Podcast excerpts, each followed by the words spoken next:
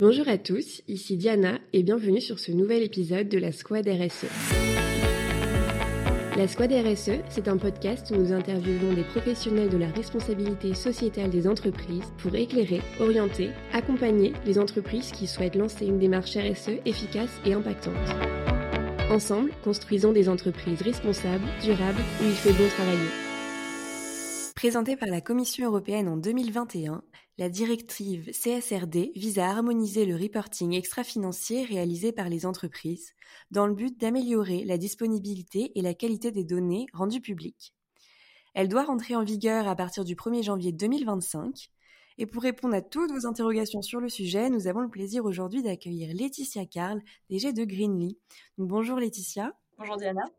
Euh, quels sont les objectifs de la CSRD, euh, ce, qu'on entend euh, de plus en plus parler Alors, quels sont ces objectifs? Alors, la CSRD, elle a pour objectif d'évaluer et d'améliorer la performance extra-financière d'une activité pour engager une transition écologique et sociale plus responsable.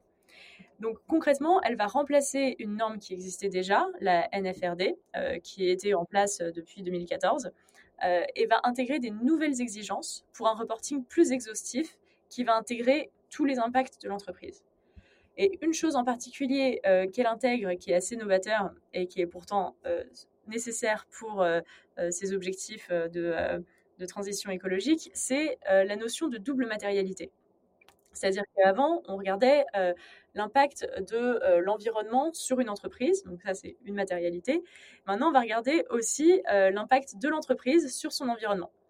Euh, et donc ça, c'est ce qu'on va demander à chaque entreprise euh, d'évaluer. Euh, c'est qu'est-ce que vous avez comme impact sur le monde et qu'est-ce que le monde a comme impact sur vous.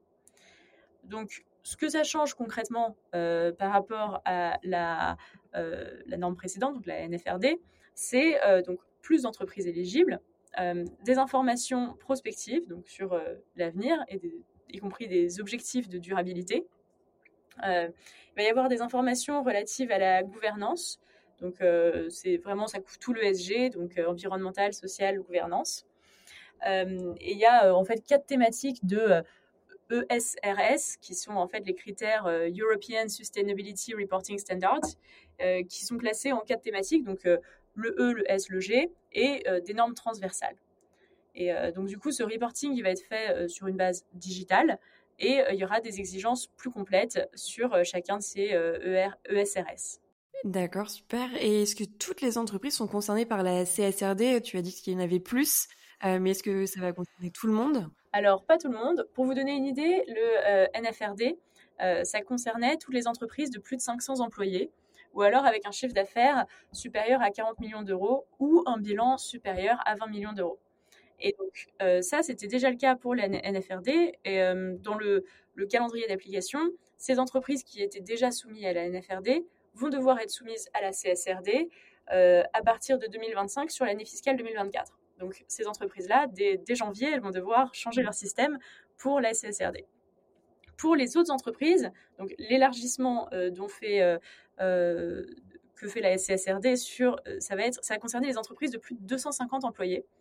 Euh, toujours avec un chiffre d'affaires supérieur à 40 millions et un bilan supérieur à 20 millions. Euh, mais du coup, beaucoup plus d'entreprises vont être touchées parce que toutes celles qui vont entre 250 et 500 vont être impactées par la CSRD. Mais elles ont un peu plus de délai pour s'habituer. Euh, elles, elles doivent reporter le 1er janvier 2026 sur l'année fiscale 2025.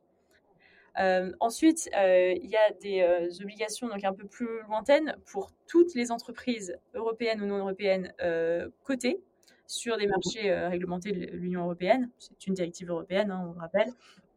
Euh, donc toutes les PME, peu importe leur taille, si elles sont euh, cotées en bourse, vont devoir reporter. Pour le coup, elles, ce sera en 2027 sur l'année 2026.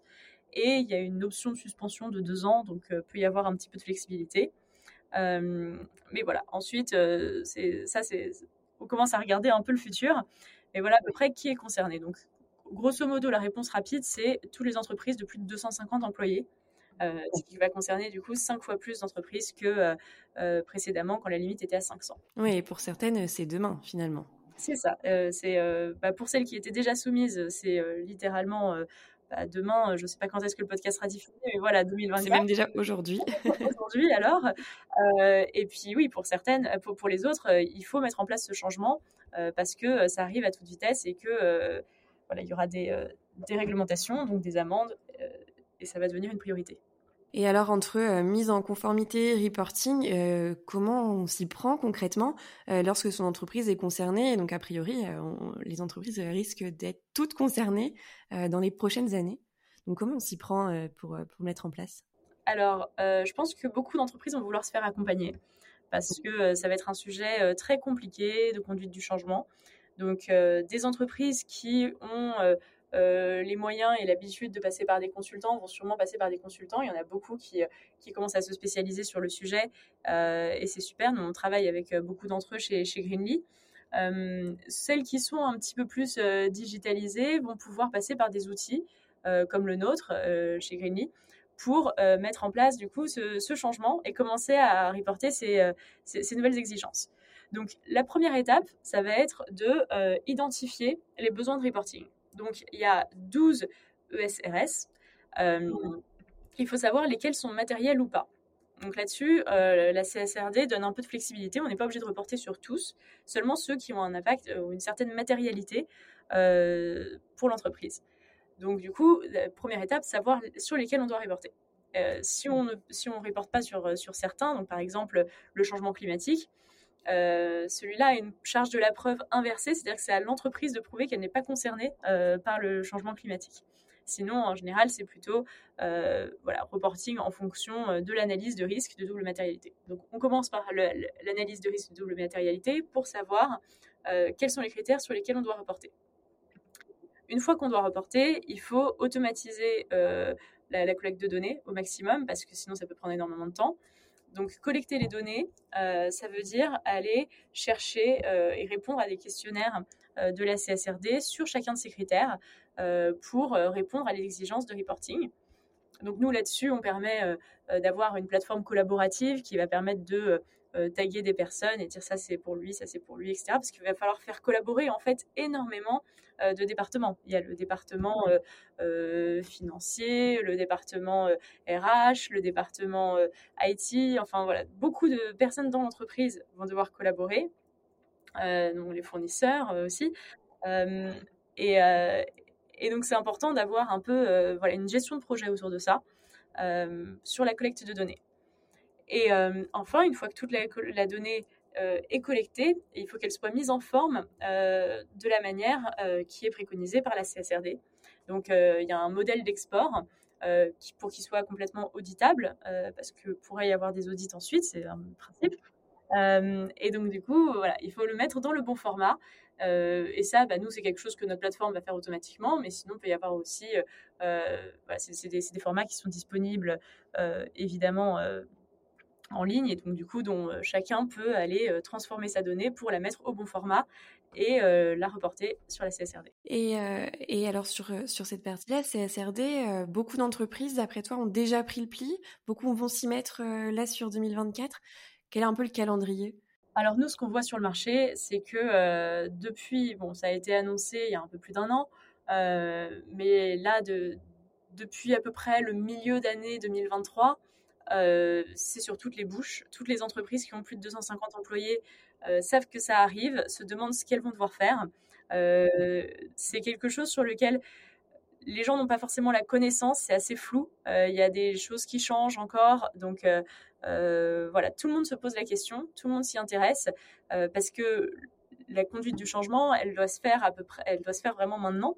2024, euh, c'est vraiment la dernière année où on peut faire quelque chose avant que ça devienne euh, vraiment euh, appliqué. Donc, pour celles qui ne sont pas encore soumises à la NFDR, NFRD, en 2026. Donc, c'est quelque chose qui est très urgent et pour lesquels les entreprises ont besoin de beaucoup d'accompagnement. donc voilà, courage à tous ces départements RSE qui sont en train de s'engager, de changer leurs pratiques pour, pour cette directive, mais euh, je pense que c'est euh, quand même une super directive euh, pour, pour la planète. Donc, voilà, Exactement. Bah, merci beaucoup Laetitia de nous avoir éclairé sur le sujet de la CSRD notamment et tous les autres d'ailleurs. Merci beaucoup. Au revoir. Merci beaucoup Laetitia. La Squad RSE, le podcast des rostas sociétal et environnemental.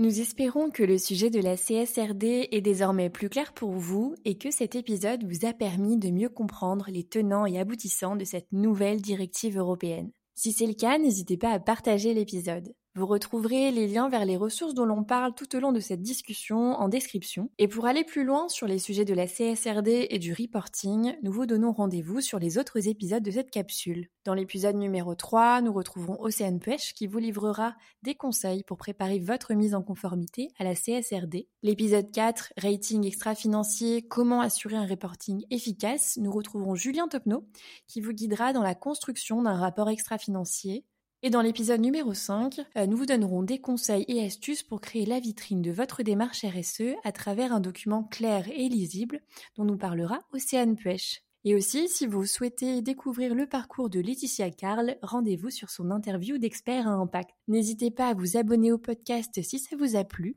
et vous ne raterez comme ça aucun des nouveaux épisodes.